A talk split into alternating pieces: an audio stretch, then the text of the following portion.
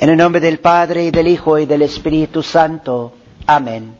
Nos ponemos de rodillas. Consuélate, consuélate, pueblo mío, que pronto vendrá tu salvación.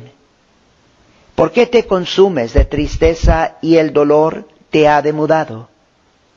Te salvaré, no temas, pues yo soy tu Señor y Dios el Santo de Israel y tu Redentor. Excita, Señor, tu poder y ven, ven en nuestro auxilio con toda la fuerza de tu gracia. Date prisa en librarnos del mal. Ven a salvarnos, Señor Dios nuestro. Amén. Escuchen la voz de nuestro Señor Dios. Del profeta Amós, capítulo 4, versículos 12 y 13. Cita, prepárate para salir al encuentro de tu Dios. Pues he aquí que viene aquel que forma los montes y cría los vientos el cual anuncia a los hombres su palabra. Aquel que produce la niebla de la mañana y el que pisa con sus pies las alturas de la tierra. Aquel que tiene por nombre Señor, Dios de los ejércitos. Fin de cita. Prepárate para salir al encuentro de tu Dios. Estas son palabras que se toman directamente de la Sagrada Escritura. Les acabo de dar la cita. Prepárate para salir al encuentro de tu Dios. Estas palabras de Dios son muy apropiadas para hoy primer domingo de Adviento, el comienzo del nuevo año de la iglesia.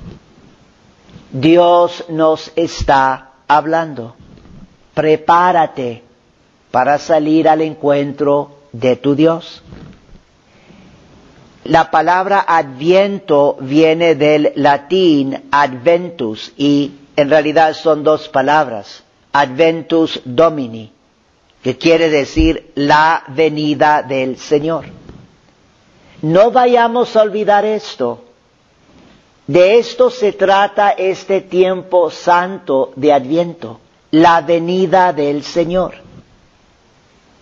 Esto realmente es lo que debe de dominar nuestros pensamientos y nuestros corazones en este periodo antes de la Navidad. Y no dejen de pedirle mucho a nuestro Señor por la fe, porque yo pienso que más que en cualquier otro tiempo del año, este tiempo que estamos por comenzar es cuando más se ve el desvío de tantos católicos que en vez de estar viviendo según la luz de la fe y según la voz del Señor que acabamos de escuchar. En vez de estar viviendo realmente según la luz de la fe como católicos y según lo que nos dice Dios en este tiempo santo, la gran mayoría de los católicos realmente andan desviados en un camino completamente opuesto. No debemos nosotros de estar celebrando la Navidad antes de tiempo. Estos días que comienzan hoy es un tiempo muy sagrado para prepararnos especialmente espiritualmente. Y por eso, escuchen con fe esta palabra de Dios.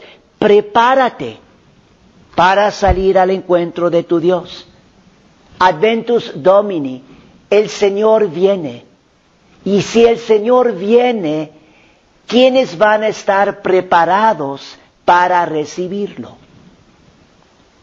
Realmente es muy triste Es tristísimo de mirar la condición de nuestra Santa Iglesia hoy en día y de tantos de los católicos que están viviendo y vivirán estos días básicamente como los paganos, preocupándose principalmente por fiestas navideñas. No es el tiempo para estar festejando la Navidad. Sí se celebra la Navidad, pero la Navidad se comienza a celebrar el 25 de diciembre. Yo digo, realmente es triste. Gentes que están teniendo celebraciones de Navidad el 2 de diciembre, el 8 de diciembre, el 10 de diciembre, el 14 de diciembre, el 17 de diciembre. Es tiempo de adviento. El color morado es tiempo de penitencia, de preparación espiritual. Porque si no, ¿cómo vamos a estar preparados para el encuentro de nuestro Señor? Personas que están preocupándose de fiestas, de todas las decoraciones de Navidad, de todo lo, que, todo lo que anda haciendo el mundo. Y por favor, escuchen con fe este llamado del Señor. Les estoy dando una cita específica de la Sagrada Escritura del profeta Amós capítulo 4, pero todo lo que nosotros miramos cuando venimos a la casa del Señor nos está llamando a lo mismo. El color morado, la corona de adviento. Prepárate para salir al encuentro de tu Dios. El Señor viene. Tómenlo con mucha seriedad, porque una de las maneras en que nos preparamos, lo, lo voy a mencionar en un momento, es a través de la oración. Y es muy triste porque otra vez la mayoría de los católicos en este tiempo de Adviento, en vez de crecer y ser más fieles a la oración, hacen lo opuesto. Y gente, no, pues yo no pude ir a la posada porque tuve visita. Todo el mundo tiene visita en estos días. Pero pregúntense, ¿de qué nos va a servir la visita para realmente estar preparados para el encuentro del Señor? Pero es triste porque nuestro enfoque no está en la venida del Señor, está en que nos viene visita. Adventus Domini, Jesús viene. Esta es una gran verdad de nuestra fe católica. Así comenzamos el nuevo año de la Iglesia Católica. Por eso este tiempo santo se llama Adviento, por eso les digo el origen. Uno, Adviento, ¿qué quiere decir Adviento? Que el Señor viene, Adventus Domini. Y en este tiempo de Adviento voy a tratar de estar enfocándolos en las tres venidas de Jesús. Porque más que en cualquier otra cosa, recuerden esto, ahorita este tiempo es para que estemos enfocados en estas venidas de Jesús. Número uno, Jesús vino a salvarnos. Eso es la Navidad, hace dos mil años.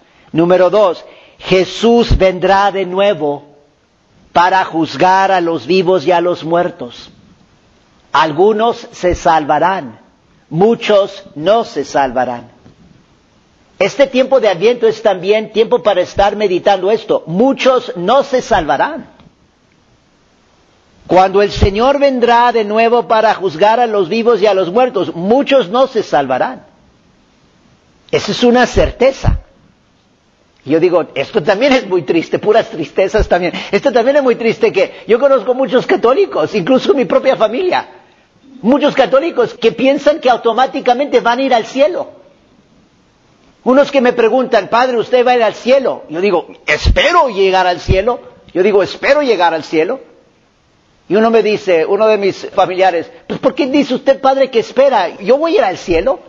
Yo digo, esto realmente es un, esto está tristísimo, de que uno no está meditando con seriedad de que el Señor vendrá a juzgar a los vivos y a los muertos, y muchos no se salvarán. Es muy posible que yo seré uno de ellos. Y por eso la Santa Iglesia, y por eso Dios en su infinito amor, comienza el año llamándonos, prepárate para salir al encuentro de tu Dios. Y la otra venida de nuestro Señor Jesucristo. Él vino a salvarnos, vendrá para juzgarnos. Aquí es donde especialmente también me voy a enfocar en los domingos que siguen en Adviento, porque es una venida de Jesús tan importante. Y nos tenemos que preparar. Prepárate para salir al encuentro de tu Dios. Y esa es la venida de nuestro Señor Jesucristo. Esa es su venida presente. La primera venida es en el pasado. Jesús vino a salvarnos cuando nació en Belén. La segunda venida es en el futuro. No sabemos cuándo. Él vendrá para juzgar a los vivos y a los muertos. La tercera venida de la que estamos hablando es su venida presente. Jesús viene en la Santa Comunión. ¿Qué tan preparados estamos? En el Santo Evangelio de hoy, Lucas capítulo 21, acabamos de escuchar, las virtudes de los cielos se bambolearán y entonces verán al Hijo del Hombre venir sobre una nube con gran poder y majestad. Este tiempo de Adviento es tiempo para considerar, para reflexionar sobre esta venida del Señor, Adventus Domini, su venida gloriosa. Les voy a leer lo que predicó San Alfonso María Ligorio en este mismo día, el primer domingo de Adviento él predicó lo siguiente respecto a lo que acabamos de escuchar en el Evangelio. Está predicando acerca del juicio final. Acuérdense el domingo pasado que les mencioné las cuatro postrimerías, la muerte, el juicio, el cielo y el infierno. San Alfonso María Ligorio predica lo siguiente. Antes de la llegada del juez, fuego irá delante de él Vendrá fuego del cielo que abrazará la tierra y todo cuanto ésta encierra. La tierra y todas las obras que hay en ella serán abrazadas. 2 Pedro 3:10. Así pues, palacios, iglesias, casas de campo, ciudades, reinos, todo esto se reducirá a un montón de cenizas. Escuchen con atención la prédica de este gran santo, porque el tiempo de Adviento, él está predicando esto el primer domingo de Adviento. El tiempo de Adviento es tiempo para estar meditando en esto, de que palacios, iglesias, casas de campo, ciudades, reinos, todo esto se reducirá a un montón de cenizas. Preciso es purificar con el fuego esta gran casa contagiada por la presencia del pecado. Y se está refiriendo al mundo entero. Ved ahí el término final de las riquezas, de las pompas y de las delicias de la tierra. Los hombres habrán ya muerto, sonará la trompeta y resucitarán todos. La trompeta pues sonará y los muertos resucitarán. Primera Corintios 15, 32. San Jerónimo dice, cuando considero el día del juicio me estremezco. Siempre me parece resonar en mis oídos aquella trompeta. Levantaos muertos, venid a juicio. Al son de esta trompeta, las almas de los bienaventurados descenderán del cielo, bellas todas y resplandecientes para unirse a sus cuerpos con los que habrán servido a Dios en esta vida. Y las almas desdichadas de los condenados saldrán del infierno para unirse a esos cuerpos malditos con los cuales han ofendido a Dios. Oh, qué diferencia entonces entre los cuerpos de los bienaventurados y los de los réprobos. Aquellos aparecerán blancos como la nieve y más brillantes que el mismo sol entonces los justos resplandecerán como el sol. Feliz aquel que sabe mortificar su carne en esta vida, negándole los deleites prohibidos, y que para enfrenarla mejor le niega hasta los placeres lícitos de los sentidos, y la maltrata como lo han hecho los santos. Oh, cuán lleno de contento estará entonces como San Pedro de Alcántara, que después de su muerte dijo a Santa Teresa, oh feliz penitencia que tanta gloria me ha producido. Los cuerpos de los reprobados, al contrario, parecerán feos, negros y hediondos. Oh, qué pena entonces para el condenado de reunirse con su cuerpo. Cuerpo maldito, dirá el alma, yo me he perdido para darte gusto. Y el cuerpo dirá, alma maldita, tú que estabas dotada de razón, ¿por qué me concediste aquellos placeres que te han perdido conmigo por toda una eternidad? Luego que los hombres hayan resucitado, los ángeles los conducirán al valle de Josafat para ser allí juzgados. Luego los mismos ángeles separarán los réprobos de los escogidos, colocando a estos a diestra y aquellos a la siniestra. ¿Qué confusión sufrirán entonces los tristes condenados? Esta pena solo sería bastante para servirles de infierno, como dice el Crisóstomo. El hermano será separado del hermano, el marido de la esposa, el hijo del padre, el amigo del amigo. Continúa San Alfonso con su predicación, pero esto es un ejemplo para nosotros de cómo debemos de comenzar el año.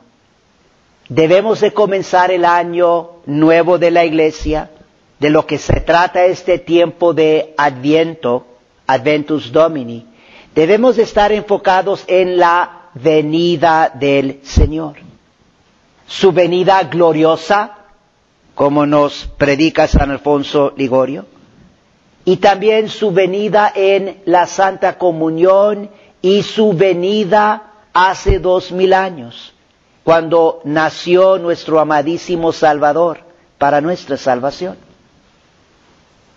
que nuestros pensamientos estén en esto, para que nos preparemos espiritualmente. De esto también les hablaré en los siguientes domingos, de qué tan importante es nosotros prepararnos espiritualmente para recibir a Jesucristo en la Santa Comunión. Esta es la mejor preparación para su venida gloriosa. Y es también la mejor preparación para la Navidad, para el día 25 de diciembre, poder nosotros acercarnos al pesebre, adorar al niño Dios, pero adorar al niño Dios verdaderamente. Es decir, con una gran fe y con un gran amor. Porque nos hemos estado preparando para su nacimiento nuestras mentes y nuestros corazones han estado en, yo me tengo que preparar, oración, ayuno, dar limosna. Esto es muy diferente, muy diferente a todo lo que está sucediendo y todo lo que sucederá en nuestros alrededores en las siguientes cuatro semanas. Pero créanlo, si ustedes verdaderamente ponen su enfoque en la venida del Señor, Adventus Domini, la única respuesta del ser humano es prepararse bien. Prepárate para salir al encuentro de tu Dios. Si yo verdaderamente creo en la venida de mi Dios, me voy a preparar. Recuerden la importancia de nuestra preparación espiritual respecto a estas tres prácticas, la oración, el ayuno, el ayuno y dar limosna. Esfuércense, hijitos, a cumplir con esto mejor de lo que lo han hecho en años pasados. Vean que este tiempo es tiempo para orar, para ayunar, para dar limosna. Especialmente los animo a que ayunen los viernes de Adviento. Y definitivamente, siempre tenemos que estar practicando la abstinencia los viernes, pero de pensar en practicar la abstinencia de abstenernos de la carne y también de practicar el ayuno posiblemente en otros días durante el Adviento. Precisamente es como nos estamos, una de las maneras en que nos estamos preparando para la venida del Señor, cómo nos estamos preparando al encuentro de nuestro Señor. Les quiero recordar respecto a la de la oración, de no vayan a olvidar la novena de Navidad, que los animo a que comiencen a rezar esta novena, siempre comienza el 30 de noviembre, fiesta de San Andrés, hasta el 24 de diciembre. Esa novena es la novena de Navidad, está en el librito que tenemos aquí, es azul, donde dice oraciones católicas, en la página 47, en español. La versión en inglés lo tiene en la página 44, pero les recuerdo de esta novena. También podemos comenzar rezando una novena a la Inmaculada Concepción, también el 30 de noviembre. La fiesta de la Inmaculada Concepción es el día 8 de diciembre. También podemos rezar una novena a Nuestra Señora de Guadalupe. O sea, son ejemplos de oración que podemos estar rezando en este tiempo de Navidad. También tenemos el librito, espero que nos lleguen más. Ojalá muchos de ustedes ya lo tienen desde el año pasado. Tenemos el librito que tiene las letanías para cada mes del año. Pongan atención, ahí tenemos una letanía especial a la Inmaculada Concepción para el mes de diciembre Ambas letanías son buenísimas también para rezarlas durante este tiempo de Adviento. La letanía del Santísimo Nombre de Jesús y también letanía de la Inmaculada Concepción. Esas letanías en el librito pues están en inglés, pero se pueden en español, en el misal tienen la letanía del Santísimo Nombre de Jesús. Letanías a la Inmaculada Concepción en español se pueden también encontrar en el Internet. No olviden también respecto a la oración, algo muy bueno es de usar sus misales. O sea, repasen las lecturas, las diferentes oraciones, antífonas del tiempo de Adviento que tienen en sus misales. También traten de hacer todo lo posible para asistir a las posadas. Las posadas que comenzarán el 16 de diciembre en preparación para la venida del Señor, en preparación para la Navidad. Muy importante en todo esto obviamente es, el tiempo de Adviento es tiempo de vivir una conversión. Prepárense también bien, preparándose para la venida del Señor es prepararme para hacer una buena confesión. Más que cualquier otra cosa, tengan muy en mente estas venidas de nuestro Señor Jesucristo. Porque más y más si tú estás poniendo tu fe y tu amor ahí en Jesús, que nació hace dos mil años, que Jesús que vendrá a juzgar a los vivos y a los muertos, y Jesús que viene ahorita en la Santa Comunión, pues tú más te vas a preparar espiritualmente. Y de eso se trata. Finalmente les recuerdo de la Santísima Virgen María y San Juan Bautista. Estos dos personajes son centrales al adviento, porque son los que más nos ayudan a nosotros a prepararnos para la venida del Señor. Casi podríamos decir que María y San Juan Bautista siempre nos están diciendo, prepárate para salir al encuentro de tu Dios. Básicamente estas son las palabras mismas que vamos a escuchar de los labios de San Juan Bautista en dos semanas, el tercer domingo de, Adviento en el Santo Evangelio. Y les quiero dar un ejemplo final de devoción a la Santísima Virgen María. Tratemos en este tiempo de Adviento de practicar más devoción a la Santísima Virgen María.